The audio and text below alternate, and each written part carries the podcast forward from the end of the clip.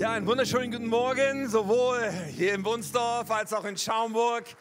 K21, wir haben wieder Gottesdienst, es ist großartig und wir sind ja so in der Sommerzeit, so demnächst die Schulferien. Manche sind vielleicht nur noch wenig entfernt von ihrem Sommerurlaub und man könnte so meinen, ja, dann kann man jetzt so ein bisschen relaxen und runterfahren, auch als Kirche. Aber ganz ehrlich, ich möchte heute Morgen dich ermutigen, fahr mal deine Erwartung rauf und nicht runter. Und lass uns heute mal erwarten, dass Gott was macht. Und wir haben gedacht, wir machen noch mal, bringen noch mal eine Predigtreihe so in diesen Sommer hinein für die nächsten paar Sonntage. Ich starte also heute mit einer Predigtreihe, Predigtreihe auf die ich mich sehr freue.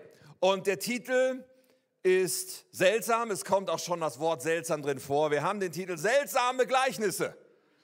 Ui, Seltsame Gleichnisse. Jesus hat ja unfassbar viele Gleichnisse erzählt, also Geschichten, Geschichten, wo oft Gott vorkam in der Form von irgendeinem einem Vater, einem König, wie auch immer.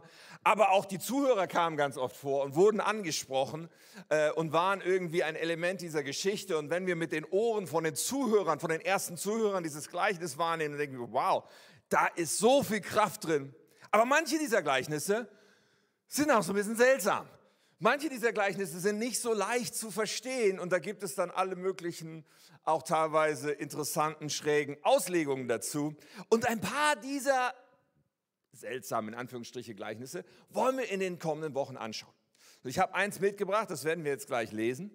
Und äh, das ist das, äh, das Gleichnis vom Hochzeitsmahl, nennt man das. Ich habe die Predigt genannt, Lektionen einer Hochzeitsparty.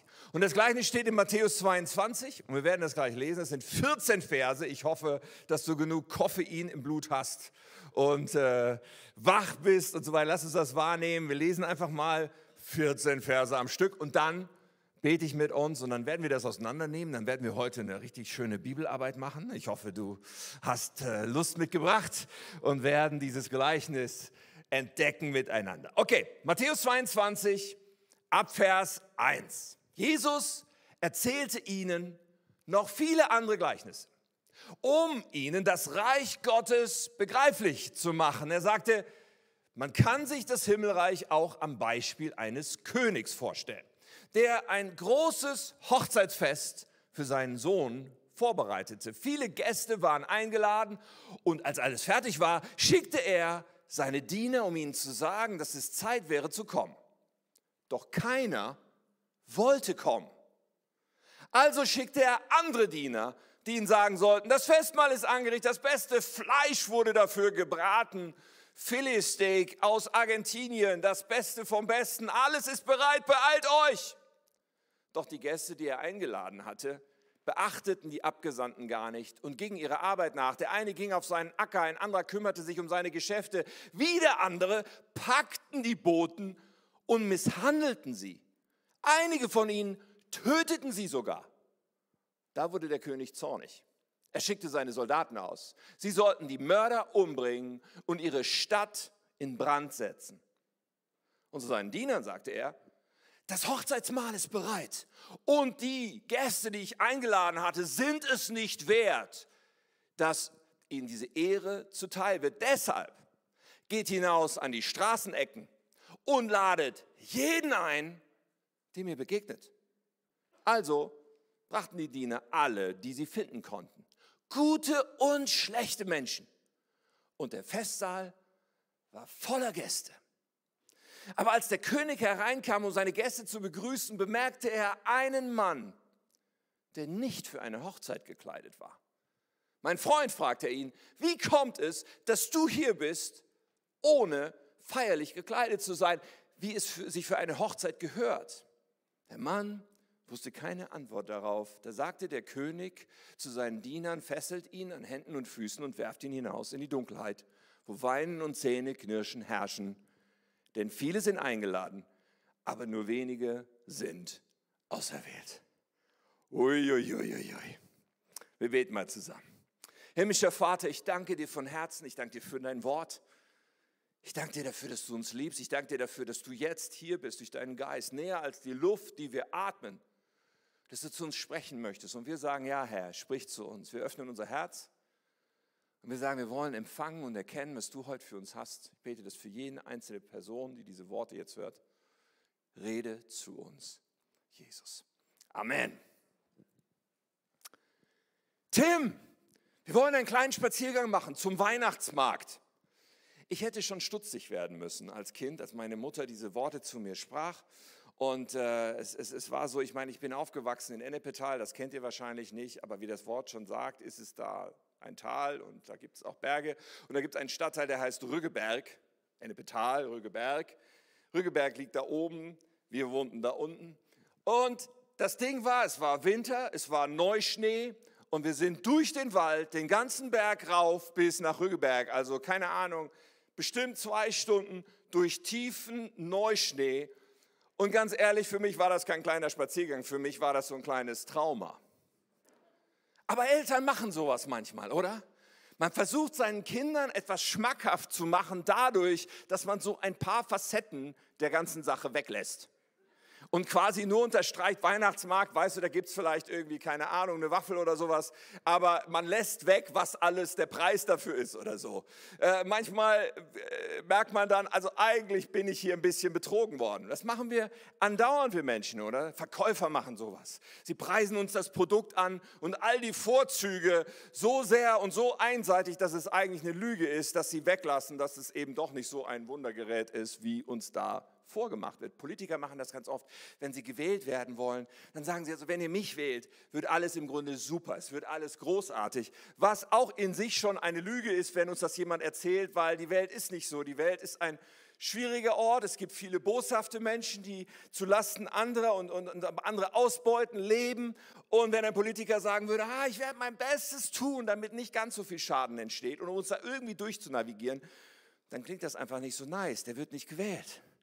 Also erzählen uns Menschen oft Dinge geschönt.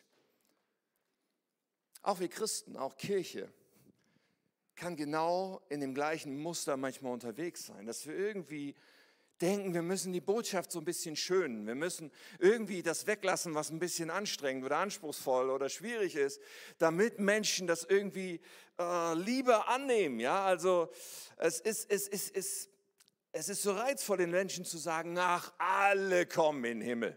Easy.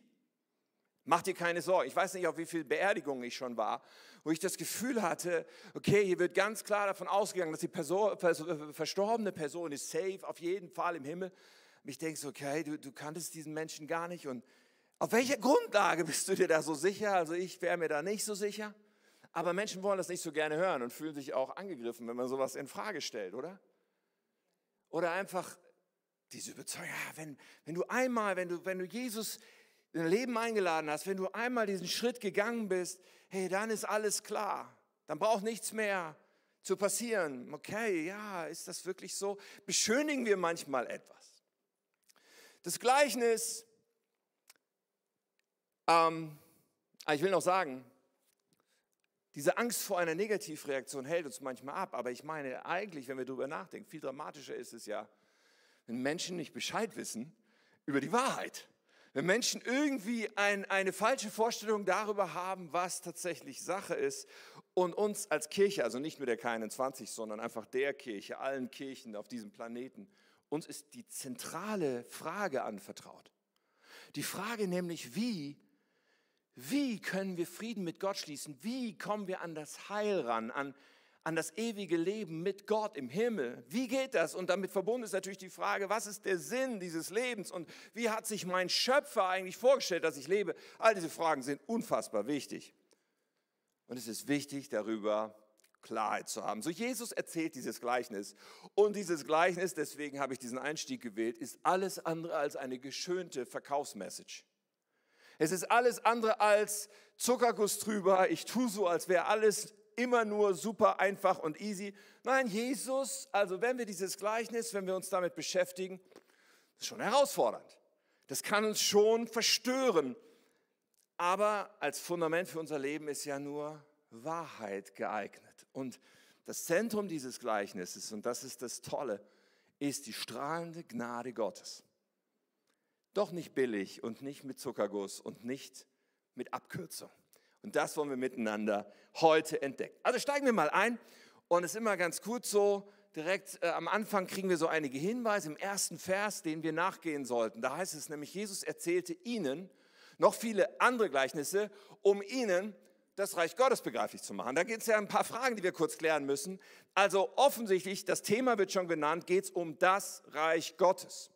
Und dabei denken wir vielleicht an ja, den Himmel, die Ewigkeit, das Leben nach dem Tod. Und ja, das stimmt, aber das Reich Gottes hat auch enorme Auswirkungen ins Hier und Jetzt. Das Reich Gottes ist überall da, wo Gott regiert, wo er der Maßstab ist, wo, wo Menschen sagen, ich gehöre zu dir und ich tue, was du willst. Das ist das Reich Gottes. So Jesus versucht das Reich Gottes begreiflich zu machen. Und zwar ihnen. Nun, das ist nicht schwer herauszufinden, wenn man in das Kapitel davor schaut, zu wem er da spricht. Aber um ein Gleichnis zu verstehen, ist immer wichtig herauszufinden, wem hat Jesus das Gleichnis erzählt. In dem Fall, zwei Verse davor sehen wir das schon, da waren es die obersten Priester und die Pharisäer. Also die fromme Elite der Juden aus der Zeit von Jesus. Ja, die, die fromme religiöse Elite war vor ihm. Und in ihre Richtung erzählt er dieses Gleichnis. Aber wir lesen ja auch, er erzählte noch viele andere Gleichnisse. Nun, wir, wir, wir, das Ding ist, er hatte vorher schon zwei Gleichnisse erzählt, im Kapitel 21. Und ich nehme euch da ganz kurz mit rein, nur damit ihr wisst, was davor war, weil das hängt alles ein bisschen zusammen. Er erzählt nämlich genau dieser Zielgruppe, also der frommen Elite von damals und all denen, die es noch zugehört haben, aber er erzählt ihnen erst ein Gleichnis von zwei Söhnen. Und er sagt, der, der Vater kommt zu dem einen Sohn und sagt ihm, bitte tu das und das für mich. Und der Sohn sagt, mach ich nicht. Und dann geht er und tut es doch. Und dann der andere Sohn, da geht der Vater auch hin und sagt, bitte tu das und das für mich. Und der sagt, jo, mach ich. Und geht und macht es nicht. Und Jesus stellt die Frage, wer von beiden war gehorsam? Der, der mit dem Mund gesagt hat, er tut es, aber es nicht getan hat, oder doch der, der erst gesagt hat, ich tue es nicht, aber dann es doch tut. Und die Antwort ist klar, der, der es getan hat, war der, der gehorsam ist. Und Jesus kommentiert das dann und sagt in Vers 31, da erklärte ihn Jesus, also diesen Priestern und Pharisäern, was er damit sagen wollte. Ich versichere euch, sagt er, bestechliche Steuereinnehmer und Huren kommen eher ins Reich Gottes als ihr. Bam, in your face. Also verstehst du, ich meine, das war schon eine Ansage, was Jesus hier macht. Er hat also die absoluten äh, super äh, äh, frommen da vor sich und sagt, also ne, bestechliche Steuernehmer und Huren sind auf jeden Fall vor euch. Krass. Aber das ist das erste Gleichnis. Dann kommt das zweite und das ist eine Geschichte von einem Weinberg und dem Besitzer eines Weinbergs, der diesen Weinberg verpachtet und die Pächter bewirtschaften den Weinberg und holen irgendwann die Ernte ein. Da sagt der Besitzer, jetzt schicke ich Diener vorbei, um sozusagen meine Pacht abzuholen. Und die Diener werden von den Weinbergpächtern verprügelt und der weggejagt. Und irgendwann sagt der Besitzer, okay, jetzt sende ich sogar meinen Sohn, vor dem werden sie Respekt haben. Und der soll jetzt sich darum kümmern, die Pacht zu holen. Und dann denken die Pächter, ah, das ist der Sohn, das ist der Erbe, den bringen wir jetzt um die Ecke, dann haben wir Ruhe. Und die ganze Geschichte endet damit, dass der Besitzer des Weinbergs kommt und die Pächter alle umbringt und den Weinberg anderen gibt. Und wieder kommentiert Jesus dieses Gleichnis und in Vers 43, er sagt, ich will damit sagen, dass das Reich Gottes euch, Zielgruppe, Priester, Pharisäer vor ihm, fromme Elite des, des Volkes Israel, euch wird das Reich Gottes weggenommen und ein anderes Volk bekommt es, das gute Früchte bringt. Also er hat schon zweimal so richtig ausgeholt und sozusagen Tiefschlag in die Magengrube seiner Zuhörer. Und jetzt kommt die dritte Geschichte, das dritte Gleichnis. Und der Anfang dieses Gleichnisses ist voll parallel zu dem, was er vorher gemacht hat. Aber nur der Anfang, weil er hinterher noch so eine Kurve nimmt. Aber zu Beginn greift er das dann auf und sagt, man kann sich das Himmelreich auch am Beispiel eines Königs vorstellen, der ein großes Hochzeitsfest für seinen Sohn vorbereitete. Und dann erzählt er das ja, erzählt, da waren Leute eingeladen und irgendwann kam das Hochzeitsfest und dann wurden die Diener geschickt und die Leute wollten nicht kommen und dann wurden sie nochmal eingeladen, sie wollten nicht kommen. Und dann heißt es, die Gäste, die er eingeladen hatte, beachteten die Abgesandten gar nicht und gingen ihrer Arbeit nach. Der eine ging auf seinen Acker, ein anderer kümmerte sich um seine Geschäfte, wieder andere packten die Boten und misshandelten sie, einige von ihnen töteten sie sogar. So, hier haben wir natürlich eine krasse Parallele zu der Weinberggeschichte vorher. Denn da gab es auch, da gab es den Besitzer des Weinbergs, hier ist es der König, er sandte seine Diener, die wurden misshandelt. Und dann in der Weinberggeschichte sendet er seinen Sohn, in dieser Geschichte sendet er nochmal Diener und da werden einige getötet. Und die Parallele ist klar. Und es geht hier wieder um das Volk Israel und um seine religiösen Anführer. Er benutzt das Bild eines Hochzeitsmahls.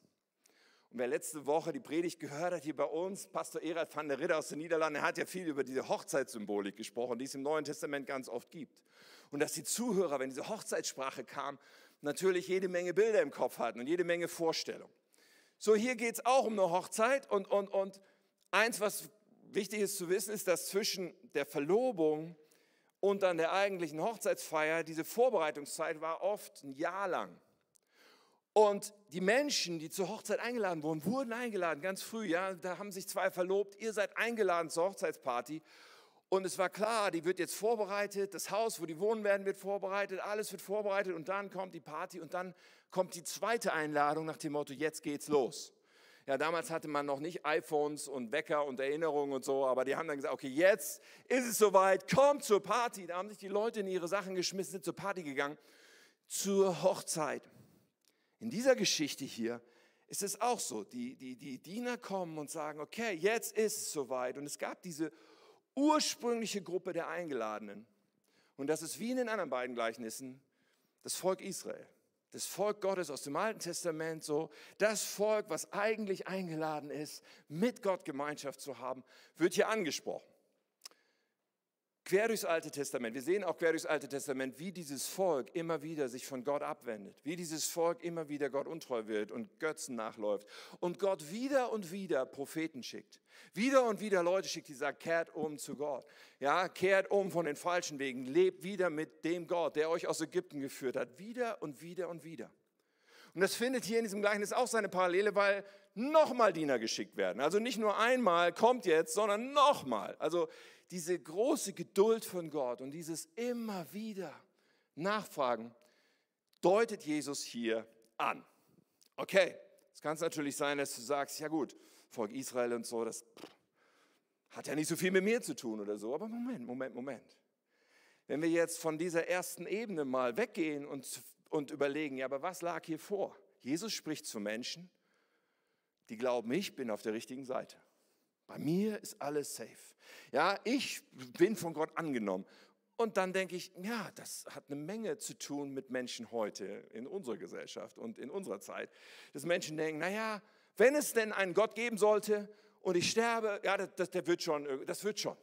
Wird, das wird schon mit dem Himmel. Er wird schon ein Auge zudrücken. Ich muss mich da jetzt nicht mit befassen. Ich kann jetzt hier mein eigenes Ding machen. Ich kann mein eigenes Leben leben. Und wenn es dann wirklich einen Gott gibt, dann wird das schon passen. Ziemlich relevant, oder? Also jedenfalls empfinde ich das so. Und die erste Lektion von den Lektionen aus diesem Gleichnis ist genau das, dass wir niemals für selbstverständlich nehmen, dass es da eine Einladung gibt und eine Hochzeit und dass wir, wenn wir dort eingeladen sind, nicht sagen, oh, ich mache mein eigenes Ding. Weil viele Menschen sagen, ich lebe lieber mein eigenes Leben. Ich kümmere mich lieber nur um mich, statt um den König.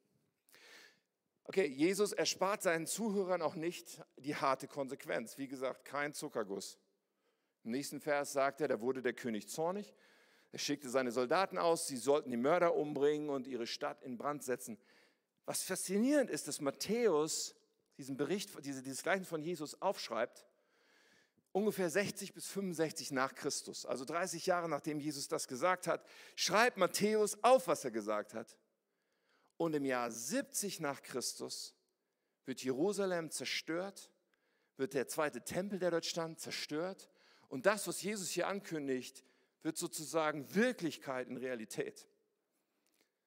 Aber das ist der erste Teil. Bis dahin sind wir ziemlich parallel zu dem, was die anderen Gleichnisse gesagt haben. Nun, das Gleichnis geht aber weiter. Es kommt ein zweiter Teil. Vers 8. Zu seinen Dienern sagte er, das Hochzeitsmahl ist bereit. Die Gäste, die ich eingeladen hatte, sind es nicht wert, dass ihnen diese Ehre zuteil wird. Deshalb geht hinaus an die Straßenecken und ladet jeden ein, dem ihr begegnet. Also das, das Bild verändert sich jetzt. Es geht jetzt nicht mehr um dieses Volk Gottes aus dem Alten Testament, sondern Jesus spricht jetzt Neues Testament und sagt, alle, jeder, alle Völker, alle Menschen sind eingeladen. Schaut, wen ihr finden könnt. Jeder ist eingeladen. Radikal. So, die Diener setzen das um. Wir lesen noch einen Vers. Also brachten die Diener alle, die sie finden konnten, gute und schlechte Menschen. Und das, der Festsaal war voller Gäste. Je nachdem, wie jetzt unsere Selbstsicht ist. Wir sind ja alle nicht Volk Israel, wir sind alle nicht Juden, aber wir sind also gemeint gewesen mit diesem jeder. Aber je, je nachdem, wie unsere Selbstsicht jetzt ist, ist das entweder verstörend oder die beste Nachricht der Welt. Dein Ernst, Jesus? Gute und schlechte Menschen? Ich meine gute Menschen, alles klar, so wie mich, oder? Gute Menschen halt. Die niemandem was antun, die noch keinen umgebracht haben oder sowas. Gute Menschen halt. Also ich meine, das ist doch selbstverständlich. Aber schlechte Menschen? Dein Ernst, Jesus? Was ist mit den Kinderschändern und, und äh, Diktatoren und Zuhältern und was weiß ich? Also keine Ahnung. Hängt sehr davon ab, wie wir uns selber sehen. Das Neue Testament ist da ziemlich ernüchternd an der Stelle. Es ist wichtig zu verstehen, wie die Sicht Gottes von uns ist. In Römer 3 wird es ausgedrückt. Da heißt es in der Schrift, heißt es, keiner ist gerecht. Nicht ein einziger. Keiner ist klug. Keiner fragt nach Gott. Alle haben sich von Gott abgewandt. Alle sind für Gott unbrauchbar geworden. Keiner tut Gutes. Auch nicht ein einziger. Und Vers 23 dann, denn alle Menschen haben gesündigt und das Leben in der Herrlichkeit Gottes verloren. Weißt du, das ist die biblische Analyse.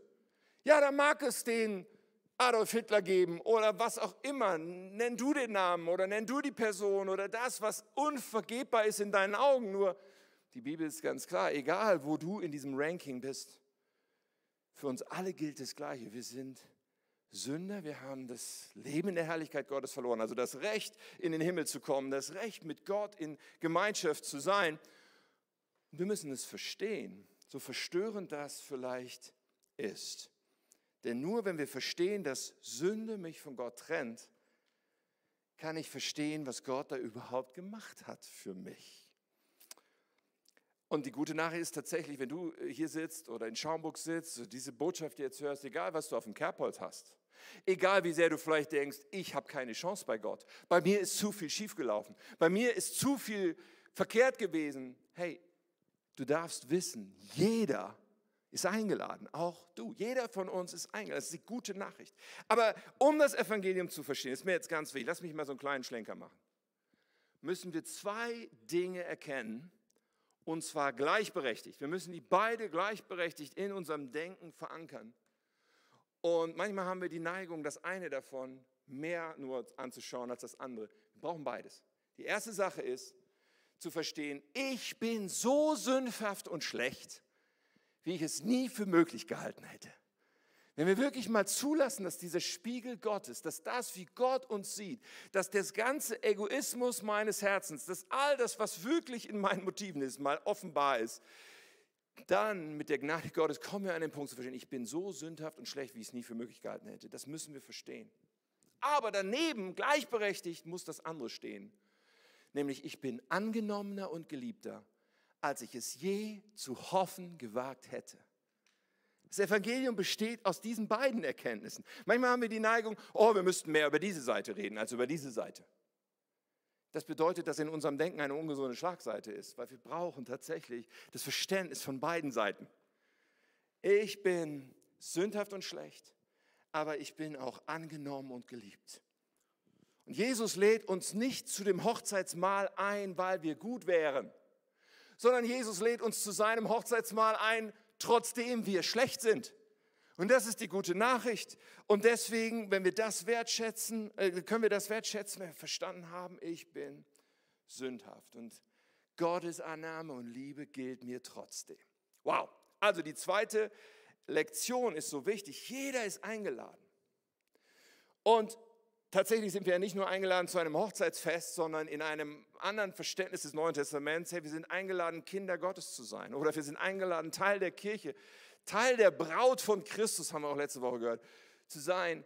Und das ist so gewaltig. Wenn wir nachher Taufe feiern, dann ist da diese Symbolik von einer Beerdigung. Der alte Mensch, der, der so sündhaft und schlecht ist, er wird begraben. Ich, dieses Leben lasse ich hinter mir, da gibt es eine Beerdigung. Aber es gibt auch eine Auferstehung. Jesus gibt mir neues Leben. Und ich darf aus Gnade mit ihm leben und sein Kind sein. Das ist Hammer. Alright. Jeder ist eingeladen aus purer Gnade und ist für jeden unverdient. Das ist sozusagen die zweite Lektion aus dem Gleichnis. Aber Jesus ist noch nicht fertig. Er ist noch nicht fertig und jetzt wird es richtig interessant.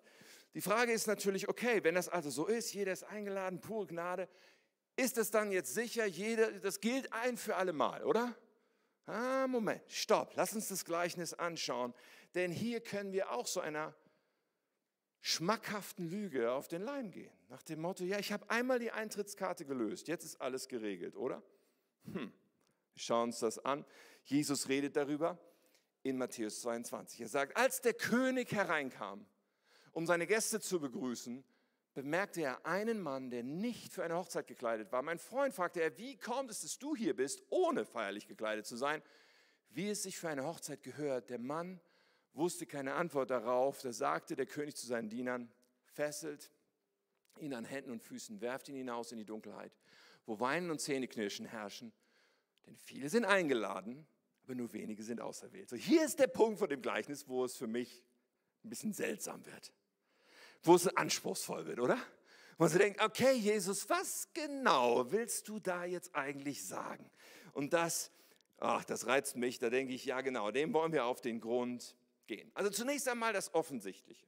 Das Offensichtliche ist, es gab eine festliche Art von Kleidung und die war einfach mal auf einer Hochzeit angesagt. Ja, es, es, es, war nicht, äh, es, es war nicht okay, es war verpflichtend sozusagen, dass man angemessen gekleidet war.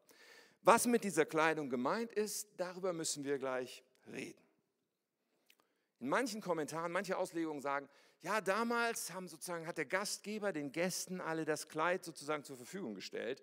Insofern, wenn du dann nicht so gekleidet warst, dann war das eine Beleidigung des Gastgebers, weil du das Kleid oder die, den Anzug oder was auch immer nicht genommen hast, der dir zur Verfügung gestellt worden wäre.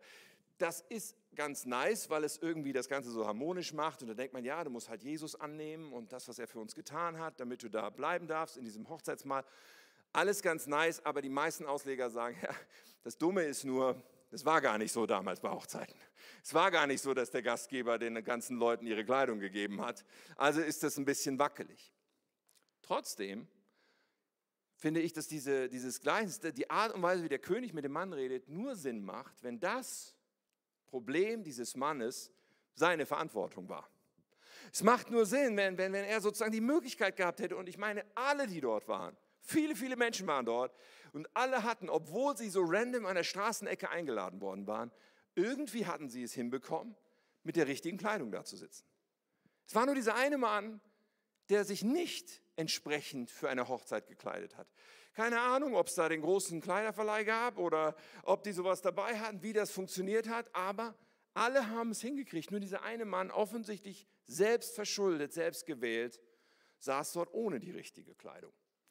Nun sagst du vielleicht, ja, aber Moment mal, was ist mit diesem letzten Satz? Viele sind eingeladen, aber nur wenige sind auserwählt. Spricht das nicht dafür, dass da irgendwie Gott halt jetzt gesagt hat, naja, der ist nicht auserwählt, sozusagen, wenn wir das Gleichnis übertragen? Wie steht es damit? Und da sind wir mitten in einem theologischen Gebiet, wo es viel Streit darüber gegeben hat, durch die Zeit der, der Christenheit. Kann es sein, dass am Ende doch alles nur daran hängt, wo Gott so macht und so macht, wo er auserwählt und nicht auserwählt? Kann es sein, dass Gott Menschen auswählt zum Heil, also dazu errettet zu werden, in den Himmel zu kommen, und bei anderen Menschen sagt, du nicht, du bist nicht auserwählt, also du bist quasi bestimmt, in die Hölle zu gehen? Kann das sein? Man spricht von doppelter Prädestination. Also Prädestination heißt Vorherbestimmung von Gott. Und doppelte Prädestination heißt, dass Gott nicht nur die auserwählt, die in den Himmel kommen, sondern auch die andere Seite auserwählt hat, dazu in die Hölle zu kommen. Wenn wir darüber nachdenken, stellen wir fest, Moment mal, das würde ja eigentlich die Gnade, von der wir so viel reden, verdrehen zu einem zynischen Spiel. Wo ist dann noch die Gnade? Nach dem Motto, ich beschenke alle und hinterher, willkürlich, nehme ich es dann einigen wieder weg. Es widerspricht im Grunde allem, was wir im Neuen Testament sonst finden. Es spiegelt ein kleines, ein sehr menschliches Denken von Gott wider. Nun, was wichtig ist zu verstehen, ist erstens, der Mensch, ja, der hat eine freie Wahl. Wir können uns frei entscheiden. Und es ist nicht irgendwie manipuliert von Gott. Gott bestimmt nicht, wie wir uns entscheiden. Es ist unsere freie Wahl und wir tragen Verantwortung für diese Entscheidung. Ja, zugleich finden wir viele Bibelstellen, wo etwas davon spricht, dass Gott die, die gerettet werden, ausgewählt hat. Wie passt das nun zusammen? Eine freie Wahl, Gott wählt die Menschen aus. Wie passt es zusammen? Nun, das passt ziemlich einfach zusammen, wenn wir uns klar machen, dass der, über den wir hier reden, Gott ist. Was bedeutet das? Unter anderem bedeutet es, dass Gott über der Zeit steht. Gott ist nicht nur hier und jetzt im Jahr 2022. Er ist sozusagen gleichzeitig, wobei das natürlich nicht ganz stimmt. Gleichzeitig ist das falsche Wort, das sprengt so ein bisschen unseren Kopf. Aber Gott ist hier, aber er ist auch schon da. Er, er weiß auch schon, was passiert. Er ist über der Zeit. Es gibt nichts, was ihn überrascht. Er ist gestern, heute, in Ewigkeit. Es ist, okay, Gott weiß schon, wie ich mich entscheiden werde. Und Gott kann schon mit einbeziehen, wie ich mich entscheiden werde, trotzdem meine Entscheidung eine freie Entscheidung ist. Ist ein bisschen anspruchsvoll, weil wir es mit Gott zu tun haben. Genau das drückt die Bibel auch an mehreren Stellen aus. Und wir müssen da in, in eine Bibelübersetzung gehen, die sehr genau am Text ist, ob das jetzt Luther ist, Elberfelder, Schlachter. Bei manchen modernen Übersetzungen wird es so ein bisschen äh, verwaschen, ehrlich gesagt. Aber ich habe mal Elberfelder mitgebracht, zwei Bibelstellen. Römer 8, Vers 29, da wird es so ausgedrückt. Paulus sagt, die Menschen, die er Gott vorher erkannt hat, die hat er auch vorherbestimmt, dem Bild seines Sohnes gleichförmig zu sein. Okay, hier brauchen wir unser volles Gehirn gerade. Gott hat Menschen zuerst erkannt in seiner Eigenschaft als Gott, über der Zeit stehend. Er wusste schon, was mit diesem Menschen ist, wie er sich entscheiden würde. Und die hat er vorherbestimmt, dazu Christus gleich zu, gleichgestaltet zu werden. Oder Petrus schreibt in seinem Brief, 1. Petrus 1, Vers 2, in der Begrüßung, er sagt, hier schreibt Petrus, der Apostel Jesu Christi, er schreibt den Fremdlingen, also er schrieb bestimmten Menschen und Gemeinden, die er gar nicht kannte. Und er sagt über sie, über diese Christen, ich schreibe euch, die ihr auserwählt seid, nach der Vorkenntnis Gottes. So Gott weiß schon, und deswegen wählt er Menschen aus zum Heil. Aber das steht in keinerlei Widerspruch zu, Gott will jeden Menschen einladen. Gott möchte einfach jeden Menschen. 1 Timotheus 2, Vers 4, Gott möchte, dass jeder gerettet wird und die Wahrheit erkennt. Ja, dieses Gleichnis von Jesus, dass die Diener ausgewandt werden, jeden reinzuholen zum Hochzeitsfest, ist genauso gemeint. Gottes Herz ist alle, jeder. Aber Gott weiß schon, wer sich für ihn entscheiden wird. Gott kennt schon, was passieren wird. Und deswegen gibt es eine Auserwählung derer, die sich für ihn entscheiden. Am Ende ist immer entscheidend, wie entscheidet sich der Einzelne in freier Entscheidung. So, was ist so mit diesem Mann in diesem Gleichnis? Er war auch an der Straßenecke. Die Diener kamen vorbei. Hey, der König macht eine Hochzeit und jeder ist eingeladen. Komm rein. Das ist so, wie wenn jemand sagt: Ja, du darfst auch in den Himmel kommen. Komm, willst du auch im Himmel sein nach deinem Tod? Na klar, will ich. Der Mann hat gesagt: Natürlich will ich auch in den Himmel. Alles klar, ich komme. Doch diesen Moment, die Entscheidung im Himmel sein zu wollen, die reichte nicht. Und ich fürchte, wir müssen uns dieser unbequemen Wahrheit zwischendurch mal stellen. Und verstehen, dass dieser, dieser, dieser Wunsch, einen gewissen Status zu haben, dieser Wunsch, die Eintrittskarte in den Himmel zu haben, alleine nicht reicht. Dass dieses einmal eine Entscheidung zu treffen, okay, Jesus, du sollst mir auch meine Schuld vergeben, ich will auch in den Himmel, dass das nicht genug ist, auch wenn das total wichtig ist. Es ist total wichtig, diese Entscheidung zu treffen, nur diese Entscheidung darf nicht alleine bleiben, sondern das, was dann nötig ist, ist, dass wir verstehen, okay, und jetzt beginnt Nachfolge. Jetzt beginnt, mein Leben gehört nicht mehr mir, sondern Jesus. Jetzt beginnt, ich möchte mich von dir verändern lassen.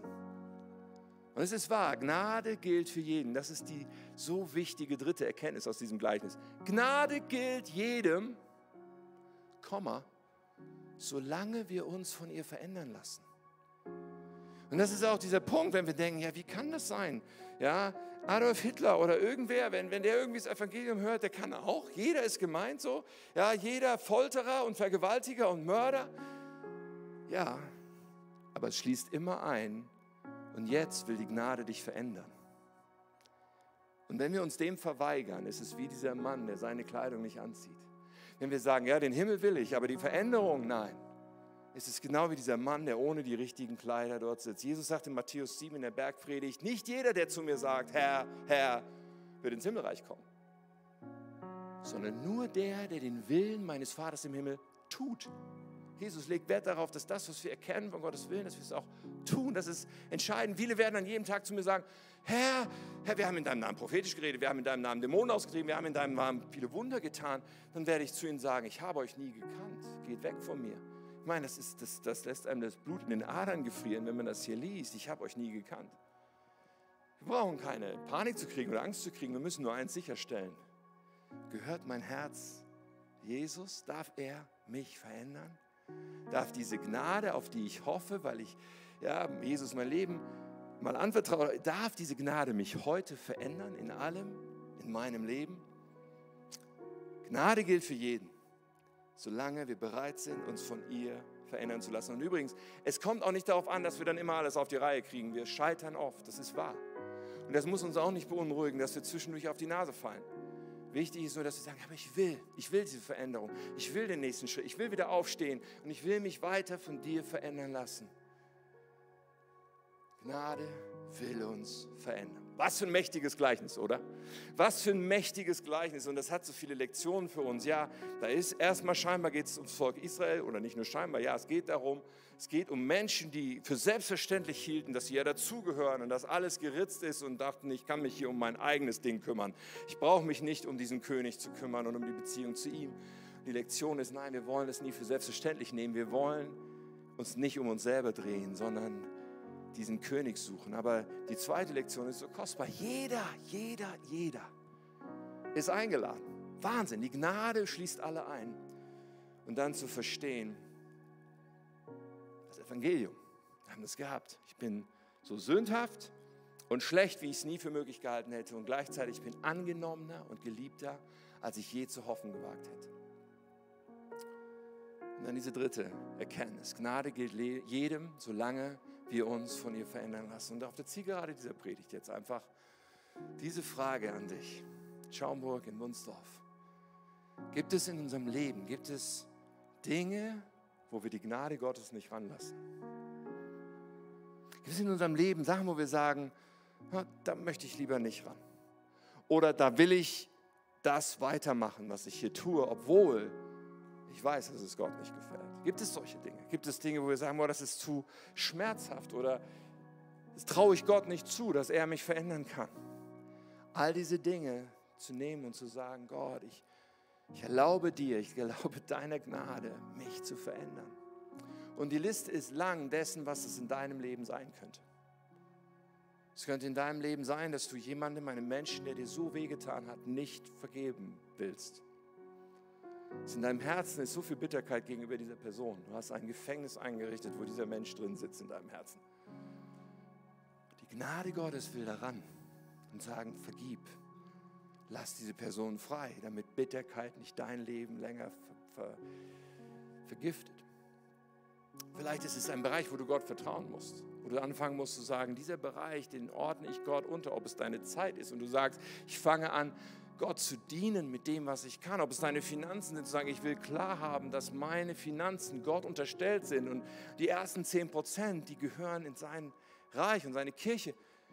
Ob es andere Bereiche sind, wo du sagst, Gott, ich vertraue dir. So viele Menschen machen sich gerade brutal viele Sorgen und haben Angst und was soll die Zukunft bringen und wie wird das jetzt mit dem Gas und wie wird das mit der Inflation.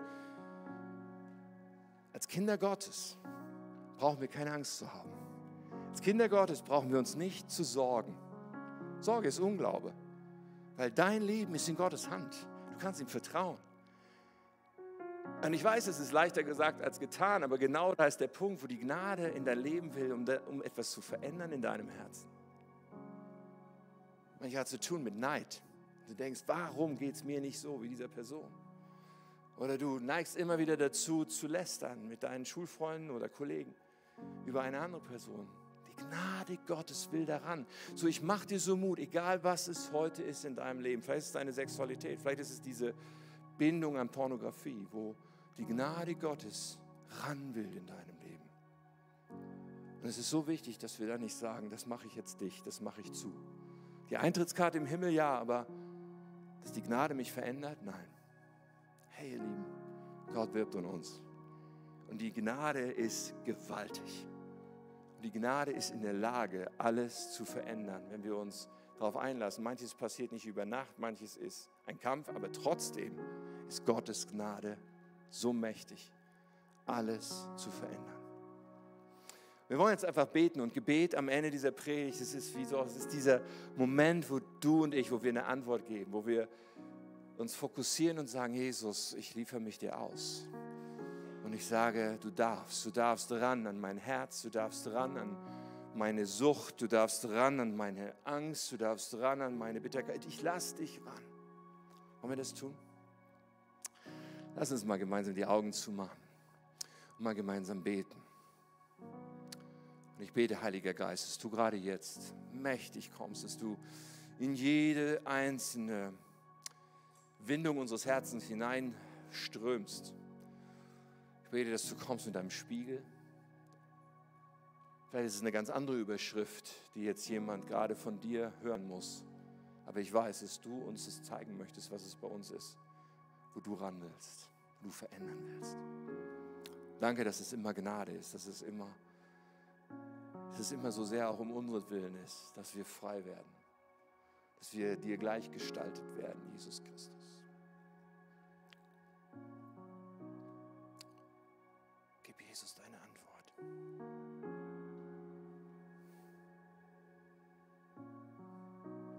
du siehst, wo wir manchmal scheitern. Du siehst, wo wir auf die Nase fallen.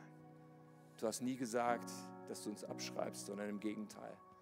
Du hast so eine Geduld mit uns. Du gibst uns immer wieder diese neue Chance. Wir wollen jetzt deine Hand ergreifen, Jesus. Wir wollen jetzt sagen, Jesus, ganz neu, wir wollen uns verändern lassen, wir wollen uns prägen lassen.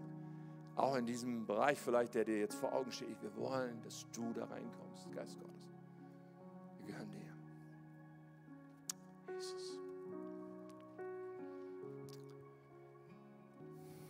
Und wenn wir die Augen zu haben, in diesem Gebetsmoment sind, will ich nochmal auf diesen Punkt kommen, wo die Diener rausgehen an die Straßenecken und einfach sagen, ey, komm mal rein. Auf diesen grundlegenden Punkt, vielleicht stellst du fest, ich kenne Jesus gar nicht. Vielleicht stellst du fest, dieses, diese, diese Grundentscheidung, ich möchte glauben, ich möchte Jesus Christus mein Leben anvertrauen, dass die noch gar nicht da ist in deinem Leben. Du hast vielleicht ein ganz anderes Konzept von dem, was Glaube irgendwie sein könnte, irgendwas für wahr halten, Mitglied irgendeiner Kirche sein. Ja, das sind alles gute Sachen, aber der Kern von Glaube ist eine Beziehung zu Jesus Christus. Und Jesus bietet sie dir an, er streckt dir seine Hand entgegen. Aber vielleicht ist heute dein Moment, wo du merkst, ich muss Ja sagen, ich muss ihn einladen und muss von meiner Seite aus klar machen, Jesus, ich will dir gehören. Ich werde in einem Augenblick ein Gebet formulieren.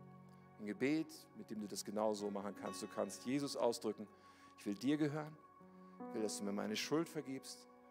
Ich will von heute an dir nachfolgen. Wenn du das bist, wenn die Augen zu sind, einfach um Privatsphäre zu schaffen, auch in Schaumburg, alle Augen zu. Wenn du das bist und sagst, ich will jetzt Jesus einladen in mein Leben mit diesem Gebet, dann streck ihm doch mal deine Hand entgegen. Ich glaube, es ist für dich selber total hilfreich, dass du weißt, auch morgen, nächste Woche, ich habe das ernst gemeint. Und du streckst Jesus entgegen. Für mich ist es ein Zeichen, mit wem ich beten darf. Streck einfach kurz deine Hand aus. Ja, danke schön. Dankeschön. Kannst die Hand wieder runternehmen, aber wir warten noch einen Moment. Dankeschön.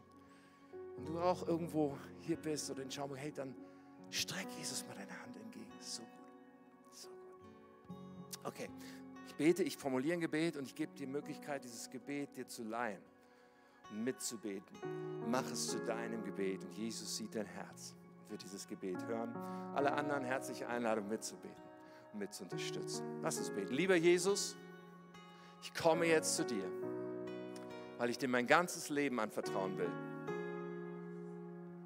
Vergib mir meine Schuld. Räum alles weg, was mich von Gott trennt mach mich zu einem Kind Gottes. Füll mich mit deinem Heiligen Geist. Danke, dass ich jetzt zu dir gehören darf. Danke, dass du mich so sehr liebst. Von heute an will ich dir für immer nachfolgen.